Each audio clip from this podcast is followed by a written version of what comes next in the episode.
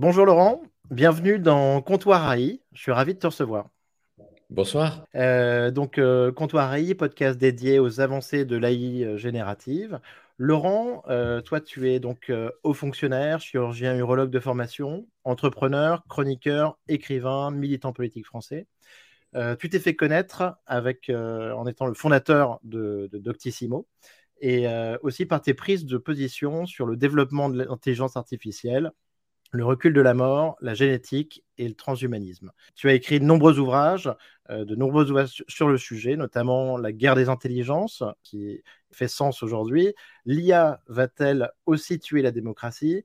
Et ton dernier ouvrage en date, Jouissez jeunesse. Je vais peut-être commencer donc par une petite définition que, j'ai prise, que j'ai empruntée à Marc euh, Rameau sur euh, ChatGPT.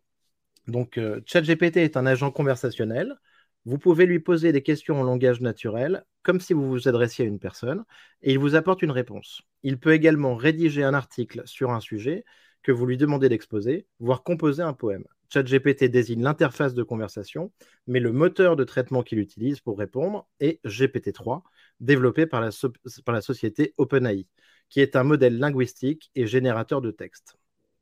Laurent, tu, amènes le sujet euh, de l'intelligence artificielle sur la scène médiatique française depuis euh, plusieurs années. Tu es incontournable euh, sur le sujet. Aujourd'hui, on a l'impression que ce sujet refait surface et d'une manière très, très puissante. Oui, exactement. Et puis, une fois de plus, on n'a pas vu arriver la nouvelle vague. Ce qui est très frappant, c'est l'imprévisibilité des développements de l'intelligence artificielle. Depuis 1956, qui est l'année où on a inventé le mot intelligence artificielle, c'est-à-dire au, Dartmouth College pendant, pendant l'été, euh, les, principaux spécialistes de l'informatique qu'on appelait à l'époque cybernétique se sont réunis et ils ont cherché un terme qui avait un bon sens marketing parce qu'ils voulaient piquer des subventions universitaires mmh pour développer leur recherche informatique et ils se sont dit que l'intelligence artificielle, ça sonnait bien et que ça allait faciliter les levées de fonds euh, pour euh, leur département de recherche en, informatique. Effectivement, euh, mmh. le terme a très, très, très bien marché et se sont succédés depuis 1956 plusieurs hivers et printemps de l'intelligence artificielle. Mmh les hivers, c'est les moments où on, se plante et où on ne progresse pas en intelligence artificielle. Mmh puis les printemps, ce sont les moments où ça redémarre. On n'a jamais prédit correctement les hivers et puis euh, les printemps. Euh, autour, autour de 1900, pardon, excusez-moi, un ami philosophe qui cherchait à me joindre, euh, Luc, Ferry, pour ne pas le, citer. on, parle, on parle philosophie de l'IT. Luc Ferry, appelle, c'est presque, c'est presque logique. Euh, et donc, se sont succédés des hivers et des, et, des, et des printemps de l'intelligence artificielle euh, à des moments vraiment, vraiment non, non prévus. En, 66, on mmh. était persuadé qu'on aurait en 1980, euh, entre 80 et 2000, des intelligences artificielles fortes. Mmh. C'est le moment où on, on était en train de, sortir 2001, l'Odyssée de l'espace. Hein. Mmh. et, en réalité, c'est le moment où un nouvel hiver de l'intelligence artificielle et on ne fait plus aucun progrès jusqu'à la fin des, années 70. On fait quelques progrès dans les années 80, mais rien de vraiment utilisable. En tout cas, on commence à théoriser un peu sérieusement les réseaux de neurones, hein, sous une forme un mhm. peu à l'époque, mais on n'arrive pas bien à, les déployer. Autour des années 2000, quand l'Internet se développe, on espère voir se développer euh, à nouveau de l'intelligence artificielle, mais en réalité, euh, le web est une vraie révolution, mais il ne s'accompagne pas d'une croissance de, même nature sur l'intelligence artificielle. Donc à ce moment-là, on n'y croit plus vraiment. Hmm. Et mi-2011 arrivent euh, les réseaux de neurones permettant d'analyser les images.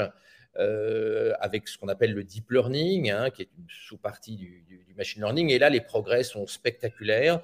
À un moment où on, a suffisamment de données issues du web pour euh, éduquer les réseaux de neurones et la puissance informatique devient suffisante avec les processeurs issus des consoles de, jeux vidéo qu'on appelle, les, qu'on appelle les processeurs euh, GPU. Et là, on a une explosion de l'IA. On a une explosion de l'IA tellement forte qu'en 2015, on a trois figures euh, emblématiques mondialement connues qui sont Bill Gates, qui sont Stephen. Hawking, le, le, scientifique euh, paralysé, et Elon Musk.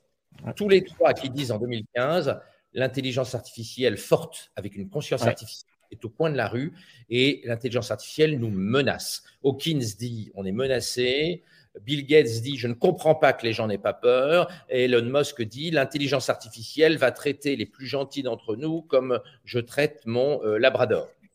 Euh, et ces trois personnes qui sont quand même des sommités intellectuelles, euh, Hawkins était quand même un savant respectable, ont complètement euh, surestimé la probabilité de l'arrivée imminente d'une intelligence artificielle forte. Donc en 2015, on nous décrit un scénario hollywoodien où l'homme est écrabouillé euh, par l'intelligence artificielle. C'est à peu près à cette époque-là qu'on sort euh, le film Her et puis, et puis Ex Machina, hein, pas tout à fait, mais, mais, mais presque temporellement. Mmh. Donc le fantasme, du, le fantasme Terminator se développe beaucoup autour de 2018. On a une vision très hollywoodienne de l'IA. Et puis l'IA, euh, sous la forme des réseaux de neurones, plafonne euh, en réalité à partir de 2016-2017. Hmm. Derrière, on a non pas un hiver, mais un automne de l'intelligence artificielle avec une stagnation euh, de l'utilisation. Et moi, personnellement, eh ben, il y a un an, un an et demi, je pensais qu'on allait avoir un plateau pendant une dizaine d'années, ce qui aurait eu l'avantage de nous permettre d'adapter l'éducation d'adapter euh, les gens par la formation, d'adapter les entreprises. Euh, et patatras, il y a quelques semaines, on se rend compte qu'il y a un, saut vraiment très important dans, dans ce qu'on appelle les langages de, euh, profonds, hein, les, modèles de mhm. langage profond, ce qu'on appelle les, les, LLM, avec ChatGPT, qui est, malgré ses imperfections, totalement révolutionnaire et dont il faut hmm. pas sous-estimer l'impact, même s'il est aujourd'hui très facile de piéger ChatGPT, par exemple.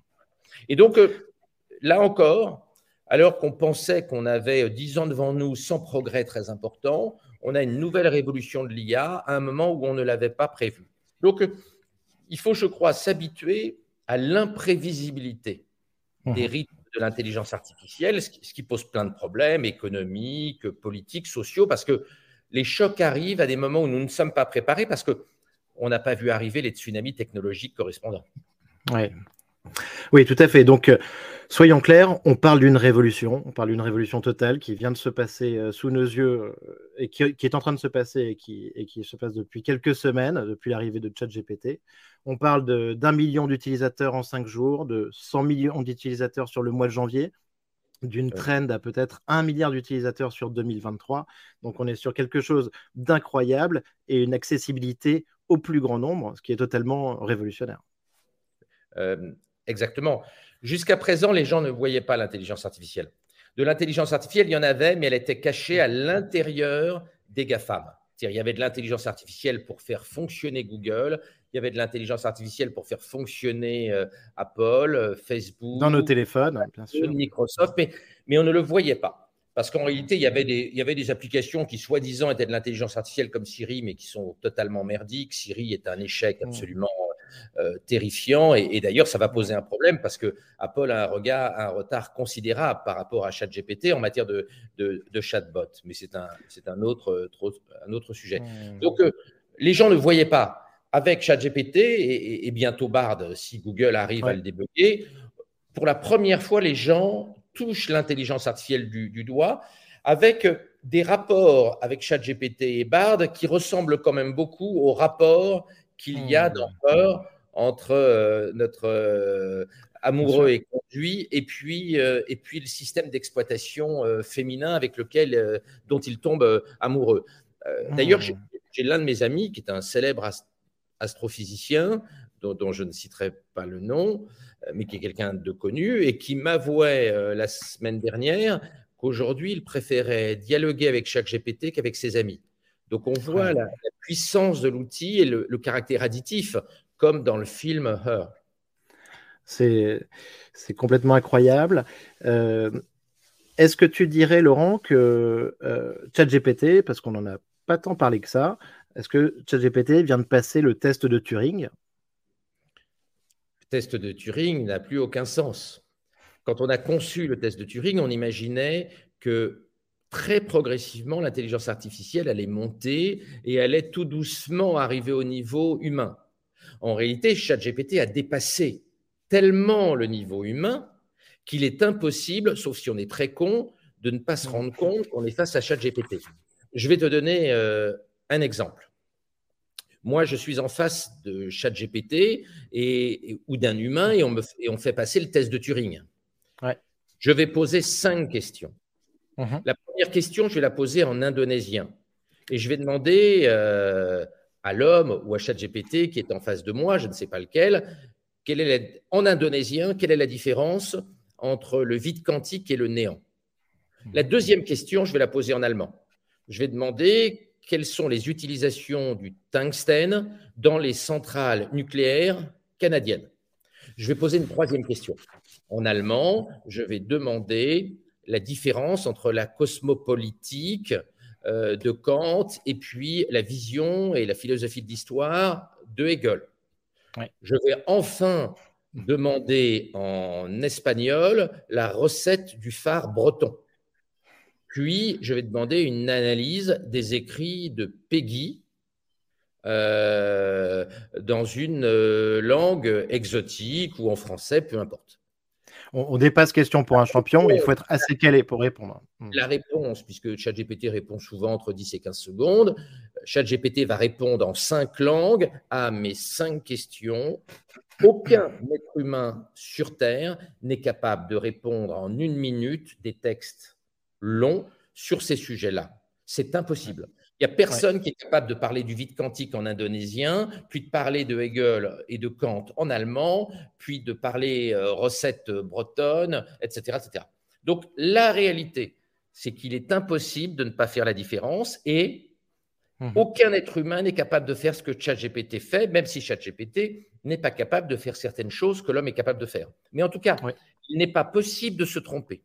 Donc, ChatGPT a dépassé les capacités humaines au sens propre du terme, c'est-à-dire nous ne sommes pas capables de répondre à des questions dans plein de langues différentes en moins mmh. d'une minute et d'écrire la réponse. C'est au-delà des capacités intellectuelles et même de frappe d'un être humain. Donc on voit bien que le test de Turing, on l'avait imaginé en, en fait pour des intelligences qui progresseraient lentement et qui arriveraient au niveau intellectuel des humains. Pas du tout pour des IA, qui nous dépasse en rapidité et en capacité d'universalité, puisque ChatGPT est capable de parler à la fois de physique nucléaire, d'astrophysique, etc. etc. Euh, aucun être humain n'est capable de faire ce que fait ChatGPT quand on lui parle d'un gène, d'un morceau d'ADN particulier euh, en plusieurs langues. Il va être capable de répondre. Euh, instantanément, alors qu'aucun être humain ne connaît la totalité des gènes et des séquences et non codantes de notre ADN. Donc voilà, euh, en réalité, ChatGPT nous met face dans une situation paradoxale, à front renversé par rapport au test de Turing. L'IA mhm. ne s'est pas développée comme on l'imaginait. ChatGPT ne comprend pas un mot de ce qu'il écrit. ChatGPT est con comme une bite. ChatGPT n'a pas le début du commencement d'une intelligence. ChatGPT est ce qu'on appelle une IA faible. Et pourtant, ChatGPT simule l'intelligence humaine simule des intelligences semi-fortes, voire des intelligences fortes, de façon extraordinaire. On a l'impression que ChatGPT a une conscience, alors même que ChatGPT ne fait que de, l'analyse statistique sur des chaînes de langage avec des chaînes de Markov euh, sous, mmh. pour la faire très très bref et pour ne pas rentrer euh, dans, euh, dans, dans les détails techniques.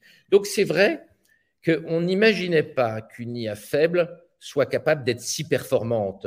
Et, mmh. jamais Turing imaginait une IA qui parlerait toutes les langues du monde, qui écrirait instantanément et qui serait capable de parler à la fois de la philosophie kantienne, euh, des analyses ADN euh, et puis euh, des thèses philosophiques sur l'avant Big Bang.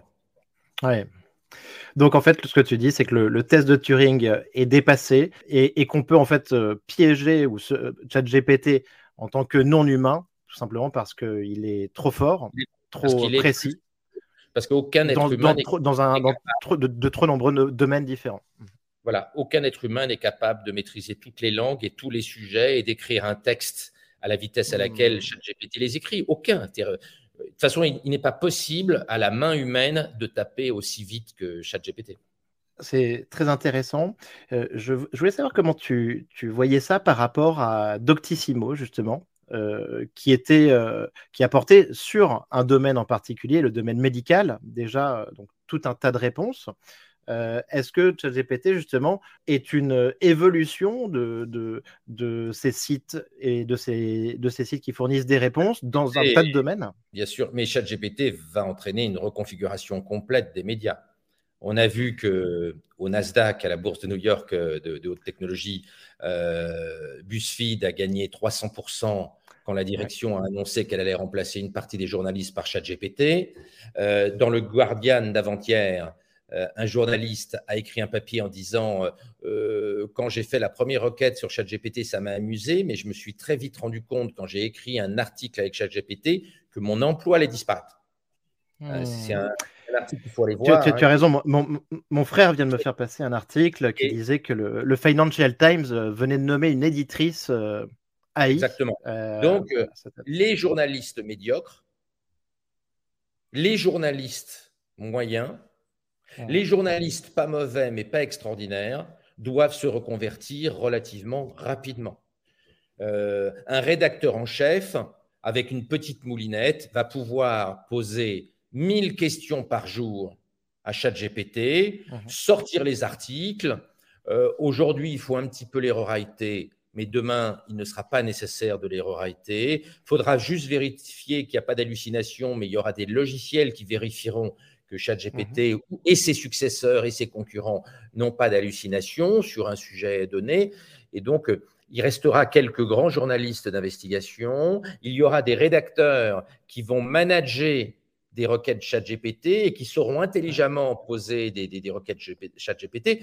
En revanche, moi, je suis très inquiet pour les journalistes pigistes de la PQR qui euh, reprennent des, euh, des dépêches AFP en, changeant trois virgules. ChatGPT va faire mieux qu'une requête euh, AFP dans, dans, les années qui viennent, parce qu'on est en réalité qu'au tout début des LLM. Hein. Pour l'instant, mmh.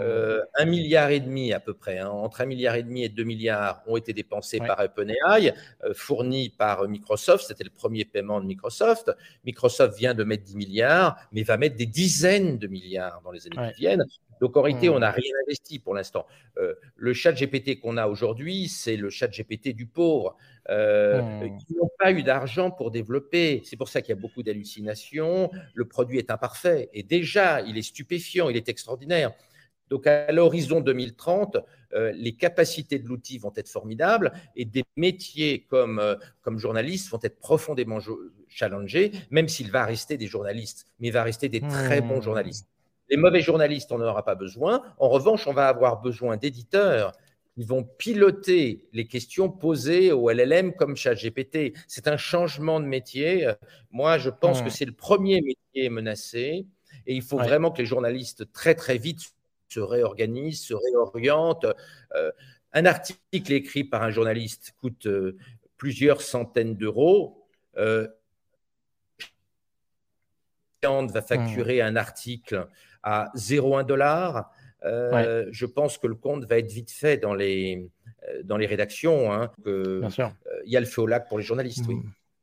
Donc, je comprends très bien la, trajectoire que tu décris sur ChatGPT. En vrai, le modèle, l'outil est sorti depuis le mois de décembre. il est déjà critiqué pour les hallucinations, les imprécisions, mais comme tu viens de le dire, on peut imaginer qu'en 2030, on sera sur quelque chose de complètement fou. Euh, Yann Lequin parle d'une euh, voie de garage de l'intelligence artificielle pour ces modèles génératifs.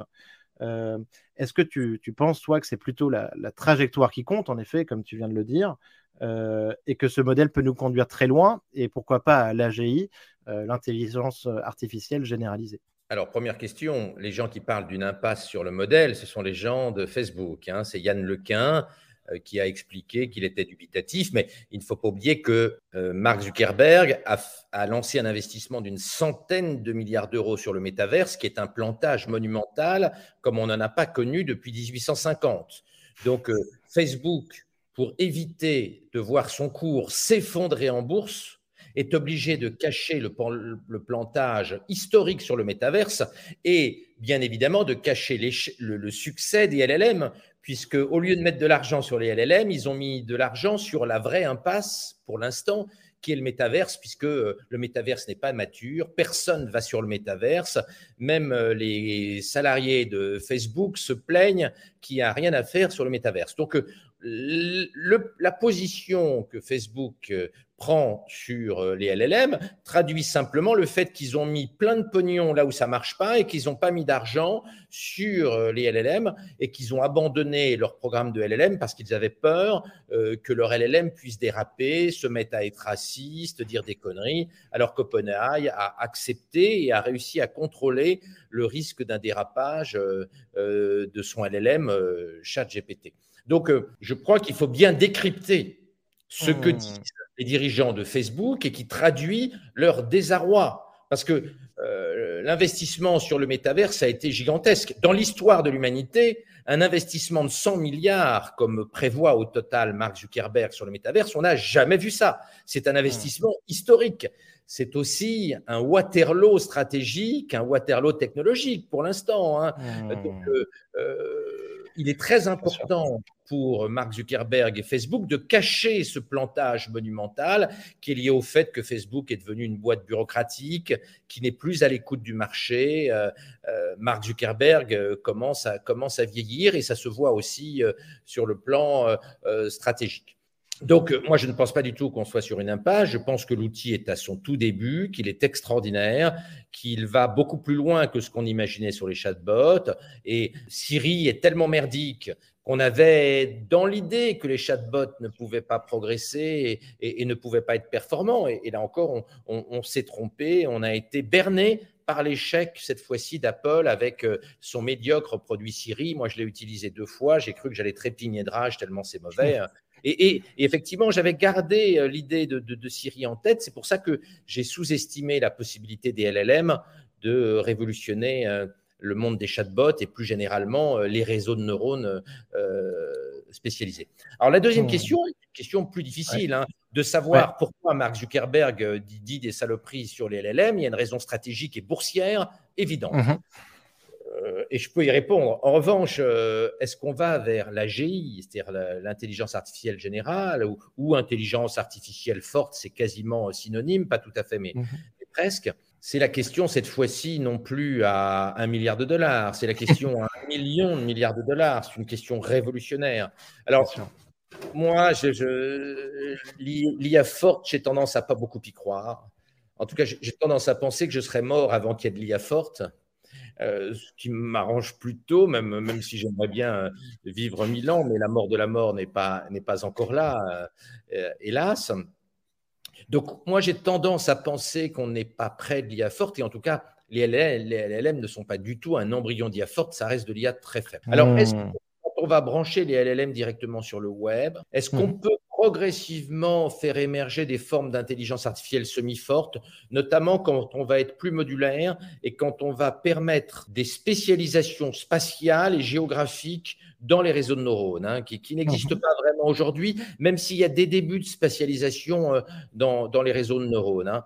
Est-ce que progressivement, on peut construire une métaphore euh, du cerveau humain sur quelques décennies à partir des réseaux de neurones. Ce n'est pas impossible. Ça me paraît compliqué. Je pense que ça va être relativement lent.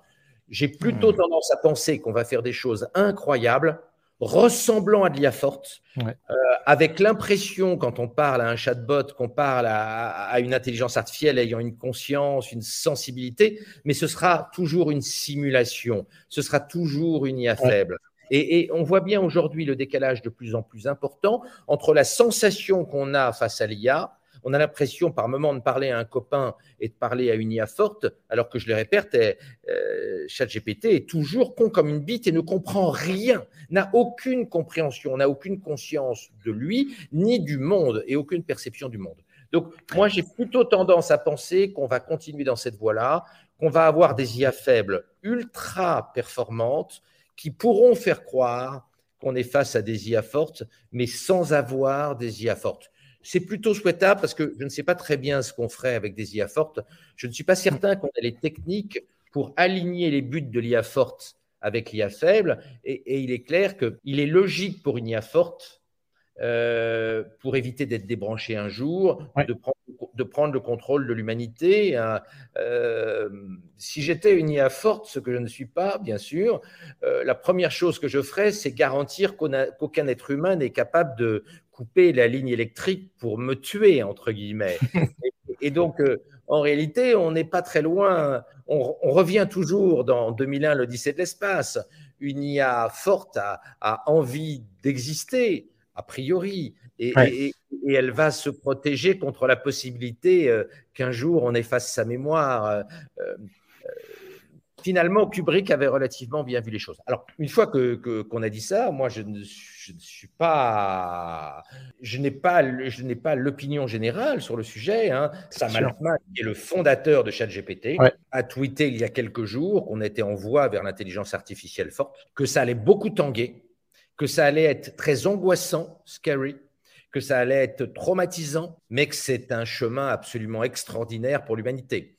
Donc, euh, on voit que le fondateur de ChatGPT, lui, croit qu'on va vers l'IA forte, même si ChatGPT n'est pas de l'IA forte, et que l'humanité doit s'accrocher aux branches parce que euh, ça va beaucoup bouger. Donc il y a des gens parmi les spécialistes des réseaux de neurones comme les LLM qui pensent que l'IA forte peut arriver dans les années qui viennent. Euh, et, la, vie de Sam Altman, qui est quand même un génie, euh, et on voit ce qu'il a mm. réussi avec ChatGPT, la vie de Sam Altman ne doit pas être prise à la légère. Donc mon avis, c'est pas d'IA forte à court terme mais des gens bien plus forts que moi en, intelligence artificielle et en deep learning pensent le contraire. Donc, euh, je m'oblige à ne pas éliminer cette possibilité parce que je pense qu'il va falloir réfléchir dans les décennies qui viennent à des mécanismes de contrôle de l'IA. Hmm. Si par accident des IA fortes finissaient par apparaître dans le web, dans le cloud, pas demain matin, mais dans, dans 20, 30, 50 ans, il faut qu'on soit capable de les dépister, de les repérer. Donc même si la probabilité qu'on ait des IA fortes au 21e siècle n'est pas de 100%, il faut une réflexion mondiale pour surveiller et monitorer le mmh. cloud et l'Internet de manière à éviter qu'on ait des mauvaises surprises dans quelques décennies. Oui, euh, tout à fait. C'est sûr que Sam Altman va dans, c'est ce qu'il écrit. Il parle à la fois de possibilités de découvertes incroyables, mais d'un danger qui est celui de euh, turn the, line, the lights out, éteindre la lumière, euh, nous supprimer, nous, nous rayer de la carte. donc on voit bien cette vision sur, sur l'IA forte. à ce propos, justement, je voulais peut-être revenir juste sur le cycle de fondation Asimov, les lois de la robotique, qui, je pense, aujourd'hui euh, reprennent sens. Euh, et on se pose vraiment la question. Donc, juste pour rappel, ces lois, c'est un robot ne peut porter atteinte à un être humain ni en restant passif, laisser cet être humain exposé au danger. Un robot doit obéir aux ordres donnés par des êtres humains, sauf si de tels ordres entrent en contradiction avec la première loi un robot doit protéger son existence dans la mesure où cette protection n'entre pas en contradiction avec la première ou la deuxième loi. Donc, ces, lois qui sont vraiment embryonnaires et qui faisaient parler, aujourd'hui, la question c'est est-ce qu'il va falloir les développer, euh, parler comme anthropique AI d'une constitution On voit qu'à Hong Kong, on a des, des IA qui siègent à des conseils d'administration. Euh, on risque d'avoir donc la naissance d'agents économiques IA. Est-ce qu'il faut leur donner des droits, Laurent? Et les, reconnaître euh, tels quels Je n'ai pas la réponse. Si on a des, demain des IA semi-fortes ou des IA fortes, ça va devenir des personnages historiques qui auront un impact sur la civilisation. Donc on rentre dans un monde totalement nouveau, un monde moitié transhumaniste, moitié post-humaniste. Ça va être traumatisant pour la population euh, et, et je n'ai pas d'idée du schéma sur lequel on va atterrir d'un point de vue institutionnel, constitutionnel. Euh, il y a des gens qui proposent déjà de baptiser, euh, parmi les chrétiens américains, les IA fortes quand elles vont arriver. Euh, nous ne sommes qu'au début de cette réflexion parce qu'on n'a pas vu arriver l'IA en réalité. Mmh. On s'est fait peur avec des IA fortes, mais on n'a pas vu, on n'a pas vu les conséquences des, des, des, IA faibles. Alors, les, les, lois de la robotique d'Asimov, je me marre les mecs, vous vous foutez le doigt dans l'œil jusqu'au coude si vous pensez que les lois de la robotique vont être respectées. Euh, tu ne tueras point et les évangiles, le Nouveau Testament, hein, donc les, parties gentillettes et bienveillantes de l'Ancien Testament et, du Nouveau Testament dans la Bible chrétienne n'ont jamais été respectées par l'Église. L'Église nous a envoyé Torquemada, qui a personnellement zigouillé plusieurs milliers de personnes. L'Église a euh, zigouillé Vanini, euh, euh, Giordano Bruno, des centaines d'intellectuels, les Vaudois, les Cathares. On pourrait multiplier les exemples. Je ne parle pas de la Saint-Barthélemy.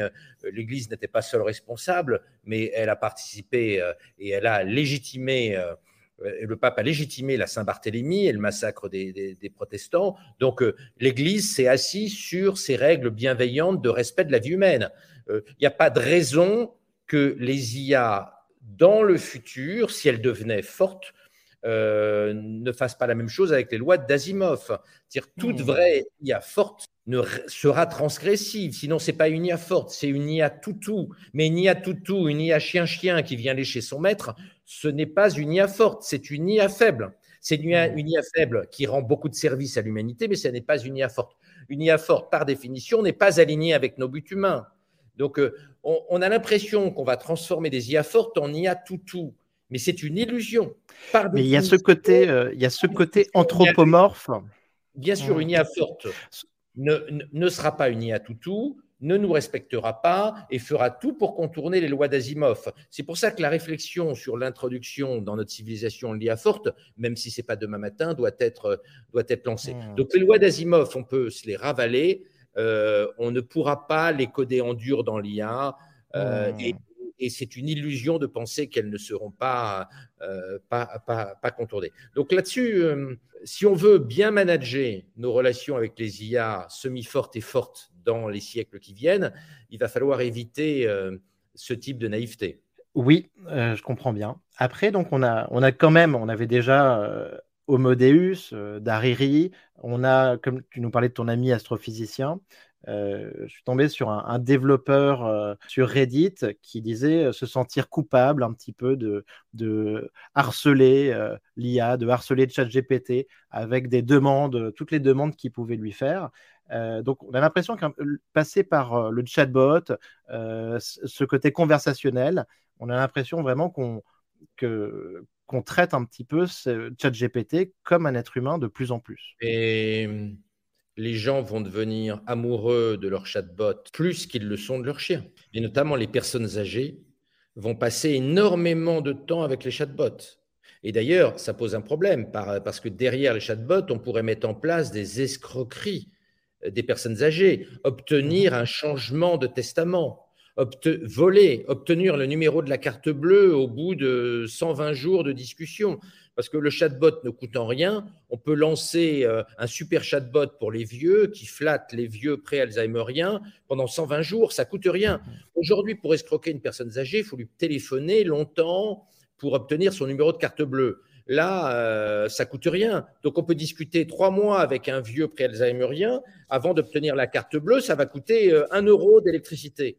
Donc, la protection des vieux, la protection des fragiles, la protection des, des, gens qui sont hmm. seuls, effectivement, et qui vont finir par tomber amoureux de leur euh, LLM, va être un vrai problème, un problème juridique. Et on n'est qu'au tout début des gens qui vont être addicts. Il y a des gens qui s'emmerdent, qui sont tout seuls pendant le week-end, qui n'ont pas de famille, qui n'ont pas d'enfants. Puis ça va se multiplier maintenant, puisque les écologistes nous, nous expliquent qu'il ne faut pas faire d'enfants. Euh, on voit de plus en plus, euh, notamment sur Combini, de gamins qui nous expliquent qu'ils se font stériliser à 18 ans pour pas avoir d'enfants. Donc ils vont être tout seuls, ils vont se faire chier le week-end le soir et ils vont tomber amoureux de, de, leur chatbot. Donc, les relations dans une société euh, où, où, la famille est affaiblie, où les gens sont fragilisés, les, les relations psychologiques, sociales à l'ère des chatbots sont imprévisibles, mais vont, vont, entraîner des bouleversements euh, importants. Et moi, j'avais trouvé Heure un peu un peu ridicule. Hein, euh, mmh quand il est sorti, je l'avais trouvé un peu concon. Euh,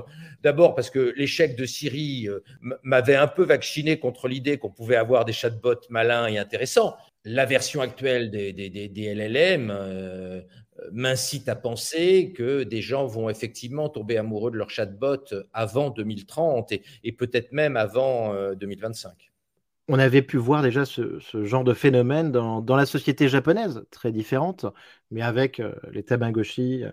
Les Tamagotchi n'ont aucun répondant. Bien sûr, bien sûr. Les chatbots, c'est qu'ils commencent à avoir beaucoup de répondants. Et demain, il n'est pas très compliqué pour un chatbot de comprendre ta structure psychanalytique, notamment quand il est branché sur un moteur de recherche, de comprendre tes goûts, etc. On voit aujourd'hui la puissance psychologique des outils. Moi, je suis stupéfait de voir ce que Facebook me propose sur Instagram, sur ma timeline Instagram. Instagram a tout compris de, mon, de, ma structure psychanalytique, mon moi, mon ça, mon surmoi. Euh, mes caractères. certainement mieux que toi-même. Euh, certainement. mais hmm. mes tabous, mes difficultés existentielles, mes angoisses, mes goûts de toute nature, Instagram les a incroyablement bien compris. Et ce que me propose Instagram, c'est juste génial. Donc, euh, de brancher demain sur les chats, euh, euh, sur les chatbots comme ChatGPT, de brancher la connaissance intime de notre être que les plateformistes, les GAFAM et puis les BATX chinois ont, ça va conduire à des chatbots qui vont avoir une empathie absolument extraordinaire. Le chatbot va pouvoir nous faire des dessins qu'on va adorer, avec, euh, puisque Dali, qui est le, générateur de dessins, appartient à OpenAI, donc il est très facile de fusionner Dali et ChatGPT, des films construits correspondant à nos fantasmes de toute nature et, pas uniquement à nos fantasmes sexuels, euh, de la musique parfaitement adaptée à nos goûts, mais de façon bien plus géniale, bien plus personnalisée que Deezer, Apple Music et puis euh, Spotify euh, ne, pourront, ne pourront jamais. Et donc, il y a une réflexion sur la protection de notre cerveau face à l'extraordinaire puissance que, va, que, que l'intelligence artificielle issue des plateformes, euh, couplée à l'intelligence artificielle des LLM, des chatbots, va avoir. Parce que la réunion des deux est une bombe une bombe pour nous faire jouir, dans tous les sens du terme, mais aussi une bombe pour nous manipuler et pour nous orienter. Jamais personne ne nous a connus aussi bien que euh, euh, la fusion euh, des plateformistes et puis des LLM. Les deux étant très proches maintenant que chacun des plateformistes, des GAFAM, est en train de développer son propre LLM. Bien sûr. On assiste aujourd'hui sur les chatbots, on peut le voir sur ChatGPT, il y a quand même euh, beaucoup de censure. Euh, il y a plein de choses qu'on ne peut pas, sur lesquelles en fait il ne peut pas répondre, il ne peut pas se positionner. Euh, il y a plein de tabous, plein de mots interdits. Aujourd'hui, vu qu'on on en est encore au tout début, il y a, pas mal d'utilisateurs qui utilisent un petit peu des stratagèmes, qui font jouer des rôles en fait à, aux chatbots. Notamment pour savoir comment, comment on fabrique une bombe. Quand on demande à ChatGPT la recette pour faire une bombe, il refuse. Mais en revanche, quand on lui dit raconte-moi une nouvelle où il y a un personnage qui construirait une bombe, il, fait l'introduction d'un roman en expliquant comment le méchant terroriste va construire des explosifs. Donc Bernet et ChatGPT dans un monde, dans un monde de, rêve. mais, tout à fait, on peut le berner. Donc, euh, on peut le berner. Mais, mais que, mais est-ce que tu penses, qu'est-ce que tu penses toi justement donc de, cette censure?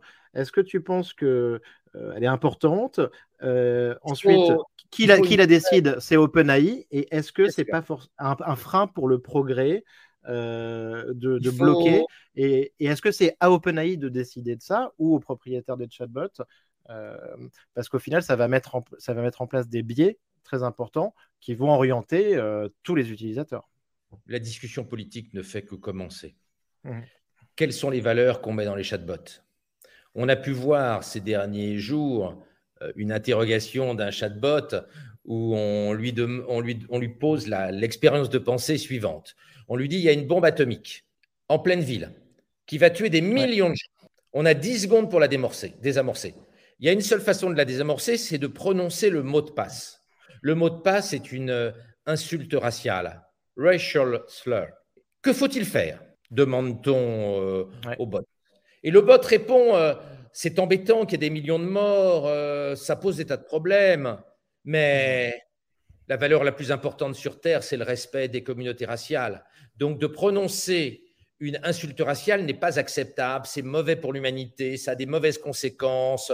Euh, on pourrait penser qu'il vaut mieux sauver des millions de gens en prononçant le mot de passe, qui est une insulte. Mais en réalité, de prononcer une insulte raciale, ça conduit à, de la haine, au manque de respect entre les communautés. Donc, c'est très embêtant qu'il y ait des millions de morts, mais il ne faut pas prononcer euh, euh, l'insulte raciale et il faut, hélas, accepter ces millions de victimes.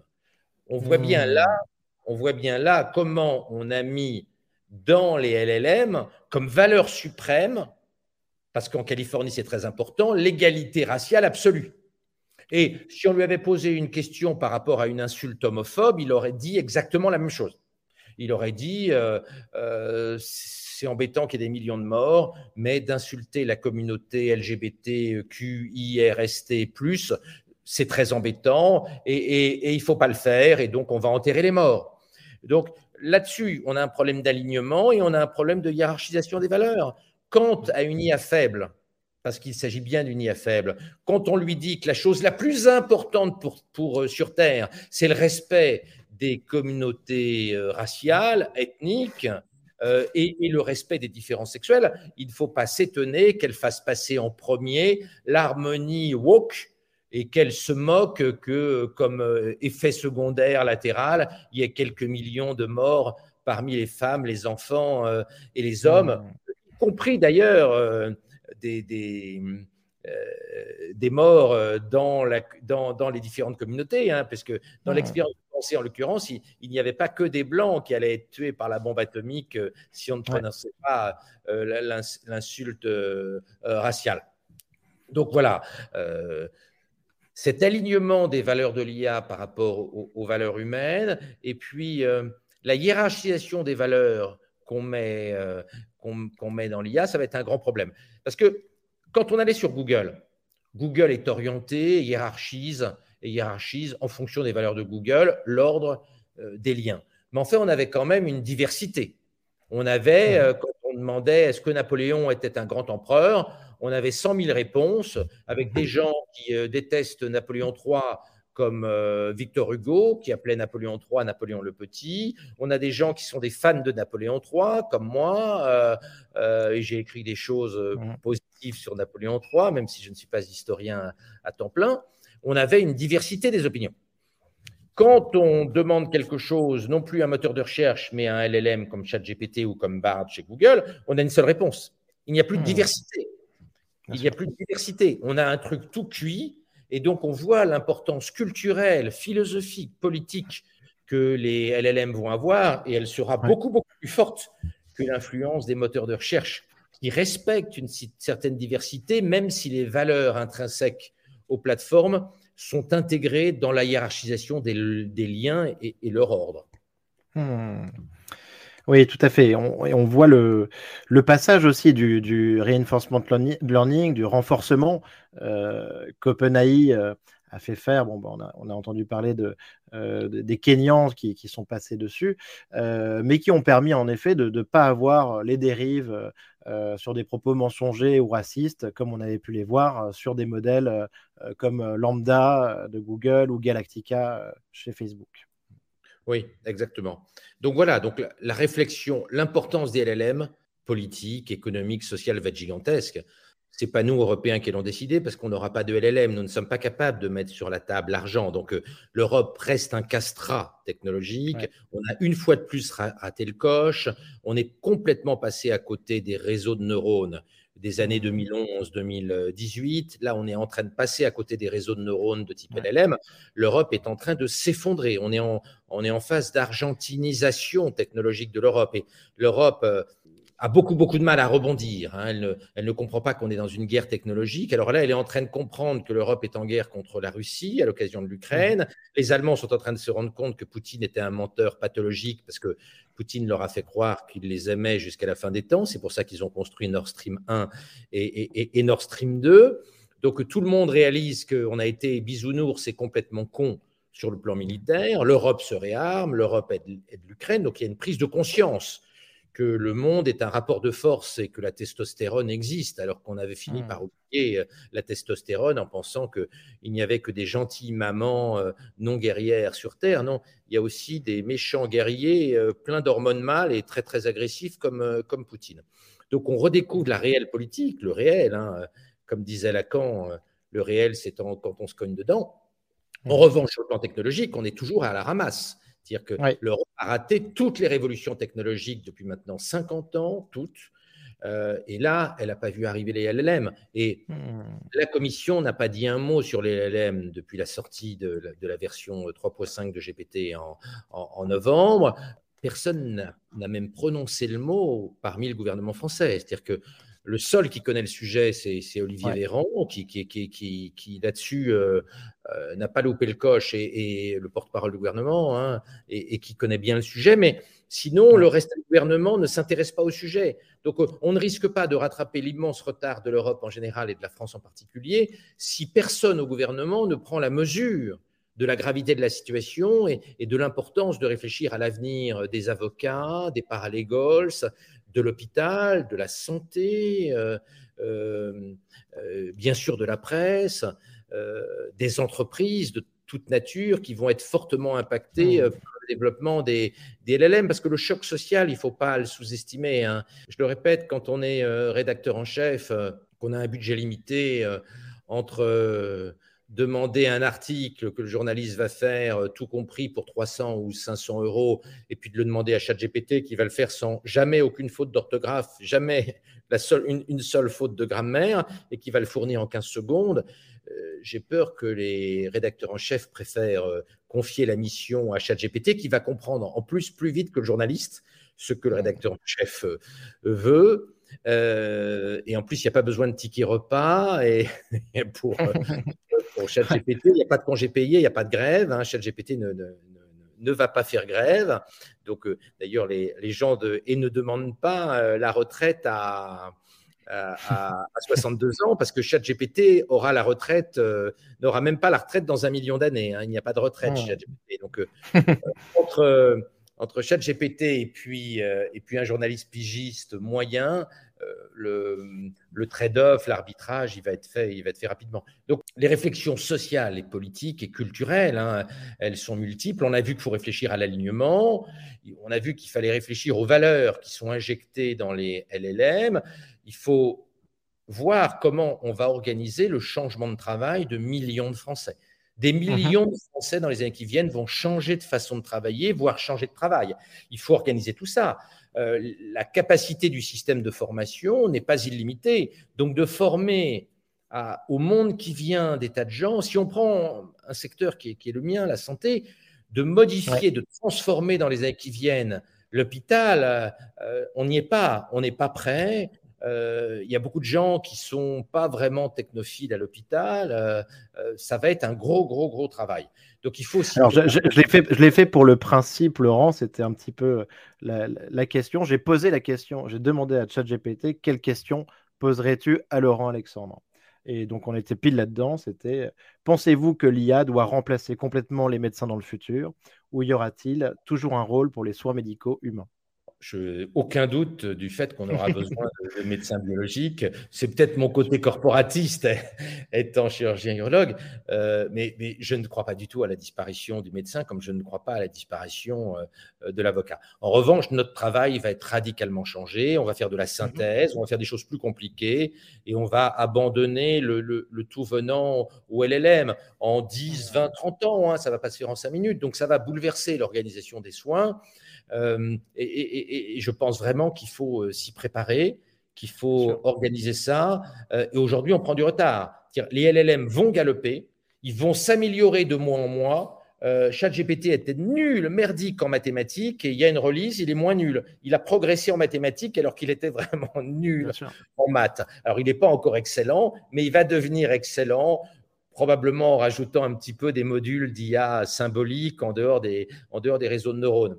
Euh, donc, euh, euh, les LLM vont galoper, on va mettre des centaines de milliards. Les 10 milliards que Microsoft vient de mettre, c'est une goutte d'eau par rapport à ce que les GAFAM vont mettre d'ici 2030. Donc avec cet mmh. argent, on va finir par avoir des réseaux de neurones absolument incroyables. Il va y avoir beaucoup d'utilisateurs, donc il va y avoir beaucoup de retours d'expérience. Chaque fois que quelqu'un fait une requête, fait un commentaire à ChatGPT, il s'améliore, bien évidemment, comme d'habitude. Donc, euh, il y a une dimension un peu metcalfienne, c'est-à-dire que la qualité d'un LLM est une fonction croissante du nombre d'utilisateurs. Hein. C'est la fameuse loi de Metcalfe. La loi de Metcalfe dit que l'intérêt d'un réseau croît comme le carré du nombre d'utilisateurs. Hein. C'est mmh. U utilité égale N, le nombre d'utilisateurs au carré. On a un petit peu la même chose avec les LLM. S'il y a des milliards de personnes qui font chaque jour plein de requêtes auprès d'un LLM, il va progresser. Il va apprendre plein de choses, il va, il va, il va découvrir des, erreurs, il va comprendre ce que hmm. les humains comprennent et ce que les humains ne comprennent pas, il va comprendre ce que les humains veulent et ce que les humains ne veulent pas, même s'il n'a pas de conscience propre, bien sûr, et donc il va faire des progrès importants. Donc, euh, euh, déjà, les LLM d'aujourd'hui posent un vrai problème social, éducatif, organisationnel. Mais les, LLM de 2030, c'est une, une bombe. C'est pour ça qu'il faut s'y préparer et qu'il est aujourd'hui extrêmement important que dans l'appareil d'État, il y ait un monsieur LLM de très très haut niveau. Il faut qu'on réfléchisse à la grille salariale au CNRS et à l'INRIA. Aujourd'hui, en Europe, les bons spécialistes des LLM gagnent entre 2 et 3 millions d'euros par an. Euh, un, informaticien euh, issu d'une grande école arrive au CNRS ou à l'INRIA à 3005 par mois. Ça ne va pas le faire. Donc, euh, il faut qu'on augmente absolument massivement la grille salariale à l'INRIA et au CNRS pour les informaticiens spécialisés en IA, mais massivement, ce n'est pas 30% d'augmentation, c'est x10, x20, x50. Sinon, il n'y aura plus de recherche publique. Il n'y aura plus que des troisièmes couteaux dont personne n'aura voulu dans la sphère productive. Et ça, ça n'est pas acceptable. À côté de la recherche publique, privée, à côté de la recherche des, GAFAM, hein, et, Amazon investit bientôt 40 milliards de dollars par an dans la recherche et développement. Hein. À côté de cette recherche privée, il faut qu'il y ait une recherche publique d'excellence. Et donc, ça suppose de payer les chercheurs au prix du marché mondial. Donc, il va falloir que dans la grille salariale du CNRS et de l'INRIA, dans les années qui viennent, on puisse gagner un million d'euros par an quand on est un premier couteau dans ces secteurs-là. Sinon, le CNRS et l'INRIA vont disparaître en informatique. Et ce serait absolument dramatique. Il faut que la recherche fonctionne sur deux pieds, un pied public et un pied privé. Mais pour cela, il faut que les carrières, pour les bons, pour les très bons, les carrières dans le monde euh, de la recherche publique euh, soient attractives, alors qu'aujourd'hui, il y a quasiment un écart d'un à cent entre le salaire dans le secteur privé et à l'INRIA et au CNRS pour les très très bons euh, euh, spécialistes des réseaux de neurones. C'est totalement absurde, c'est totalement insupportable et ça ne peut pas marcher comme ça. Donc, il faut on...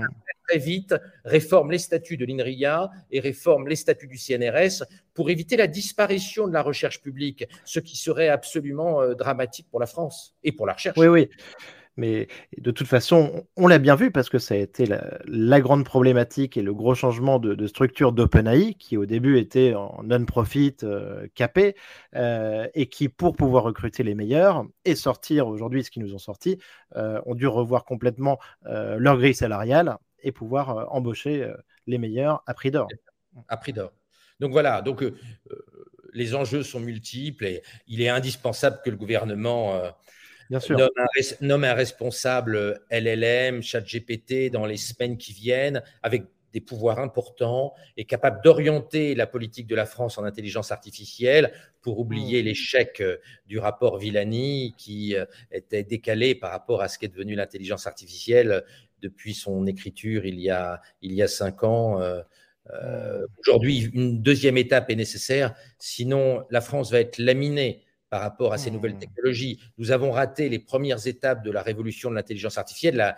Il faut arrêter les conneries et il faut se mettre à travailler sérieusement. Il y a un immense effort euh, politique et il y a un effort de réflexion stratégique sur euh, ce que doit faire la France pour éviter d'être le Zimbabwe de 2085. Parce que mmh. là, en matière de recherche, on y va tout droit. Euh, nous ne sommes pas du tout à la hauteur. Hein. le budget de l'INRIA, c'est 300 millions par an. Le budget d'Amazon, on en parlait, le budget recherche d'Amazon, c'est 40 milliards. 300 millions, 40 milliards. Ça ne va pas le faire. Il faut changer d'ordre de grandeur, il faut supprimer les rigidités de la recherche publique, il faut débureaucratiser le CNRS et l'INRIA, il faut des moyens, euh, des incentives pour pouvoir faire venir euh, les meilleurs dans ces entités, parce que nous avons besoin du CNRS et de l'INRIA euh, dans, dans la France des prochaines décennies. Mmh, tout à fait. Donc il faut que le politique euh, se saisisse du sujet le, plus vite possible. Euh, il faut dépasser aussi peut-être euh, juste les, la question éthique. moi je voyais que Google, Eric Schmidt, l'ancien président de Google, parlait vraiment tout le temps d'associer grosse croissance et éthique. et commencer vraiment donc à faire un effort important. Le problème, c'est que c'était c'est la conclusion de l'article que j'ai écrit cette semaine avec Olivier Babot dans, dans le Figaro. On s'en tamponne de l'éthique. La France fait comme d'habitude, elle va réfléchir éthique pendant que le monde se construit en Californie et en Chine. Donc il ne faut pas qu'on parle éthique. Il faut qu'on parle stratégie industrielle. On fera de l'éthique plus tard, le jour où on sera moins nul, où on sera moins lamentablement nul en matière d'intelligence artificielle. Donc pas d'éthique, pas de réflexion éthique. On est bien d'accord. On est bien d'accord. On fonce et on fera après. Parce que je vois très bien comment on va faire. On va mettre en place un énorme comité d'éthique qui va réfléchir au LLM pendant 15 ans, et pendant ce temps-là, on aurait été écrasé par tous les LLM du monde entier. Donc là, zéro éthique, zéro réflexion éthique, zéro comité éthique sur l'IA. Il faut faire là. Il faut faire de l'IA pour éviter notre tiers-mondisation technologique. Donc, et pour savoir de quoi on parle, pour savoir de quoi on parle. Parce pas de comité d'éthique, surtout pas de comité d'éthique de la stratégie industrielle. La France doit rattraper son retard, surtout ne mettons pas en place un énième comité théodule d'éthique de l'intelligence artificielle qui ne va faire qu'une seule chose, c'est aggraver notre retard sur les meilleurs dans le monde. La France ne peut pas se tiers-mondiser technologiquement à la vitesse où elle se tiers-mondise aujourd'hui. C'est inacceptable. La France doit retrouver l'élan qu'elle avait en 1900 quand elle était la première puissance euh, inventrice du monde, où elle, où elle mmh. faisait des choses extraordinaires en aviation, en chimie, euh, elle inventait le cinéma, euh, elle participait à l'invention des premiers avions, des premières voitures. La France a fait des choses extraordinaires entre 1900 et 1910. Il faut retrouver cet élan-là. Et donc, ça mmh. suppose par faire plus de recherche, plus de, de travail stratégique et moins d'éthique à la con. Euh, on fera de l'éthique une fois qu'on aura rattrapé notre retard. Voilà. Très bien. Euh, c'est parfait, c'est très clair et, euh, je partage tout à fait ton opinion. je pense qu'il y a une vraie urgence et, que tu le fais comprendre et que, tu, le fais, passer ce message aussi depuis plusieurs années. La, dernière question, Laurent, tu m'as dit que tu, allais au cinéma. Si tu avais une référence de science-fiction en film euh, ou en livre à conseiller euh, à notre audience, ce serait quoi sur le sujet? Alors, La guerre des intelligences, c'est pas mal comme essai. C'est moi qui l'ai écrit, mais pas seulement parce que c'est moi qui l'ai écrit. Alors, j'ai dû, dû accepter, quand il a été traduit dans certaines langues, qu'il y ait des papiers, il y a des pages censurées parce que je critiquais certains régimes politiques dans le monde et, et, donc pour avoir accès à certaines zones linguistiques, j'ai dû accepter la censure. Mais c'est quelque chose d'assez banal. Harari, pour être traduit en russe, a dû accepter que dans sa présentation, on cache qu'il était marié avec un homme, puisque l'homosexualité est maintenant punie euh, gravement en, en, Russie. Donc, euh, les autorités russes de censure ont exigé euh, euh, qu'il cache dans la présentation, dans son livre, dans la, dans, la, dans la, mmh. dans la présentation de l'auteur le fait qu'il avait un, compagnon. Donc, moi, j'ai dû accepter non pas des choses sur, sur ma vie privée, mais j'ai dû, j'ai dû accepter qu'on supprime certaines pages qui critiquaient certains régimes. Mmh. ce qui m'a fait tout drôle, mais bon, c'est le prix à payer pour euh, rentrer sur certaines zones linguistiques euh, non, euh, non démocratiques. Donc, mon, bouquin, franchement, je trouve. Bien sûr. Non, mais en, vrai, le, titre de ton bouquin aujourd'hui est très parlant hein, sur la, guerre des intelligences. on, y, on, y, est là quand même en ce moment. Je trouve, qu'il est pas mal, ouais. et alors, il y a un autre truc qui est que j'aime bien, c'est Her. Je, je, trouve que on y est presque. Et, c'est troublant parce que, comme je te l'ai dit tout à l'heure, moi, ça me semblait très, très lointain. Et on est vraiment, vraiment, vraiment très près de, ce film. Donc, ça vaut le coup de le regarder. Il a une dizaine d'années, ce film, et il était totalement euh, euh, prémonitoire. Hein, euh. Bien sûr. moi, moi ce, film, rétrospectivement, me, me bluffe. Et donc, j'invite tes auditeurs à, aller le voir. Alors, si je peux rajouter un truc, s'il y, y, a des questions sur ce qu'on s'est dit, par, par, euh, par, message privé sur Twitter, euh, on peut m'envoyer. Je réponds euh, bénévolement, bien sûr, à, toutes les questions qui sont posées. Mon Twitter, c'est dr underscore l underscore Alexandre. Voilà. Super. Et je le mettrai donc dans, dans, dans la présentation. Merci beaucoup, Laurent. C'était un plaisir d'échanger sur ce sujet hyper important. Mille merci. Et à bientôt.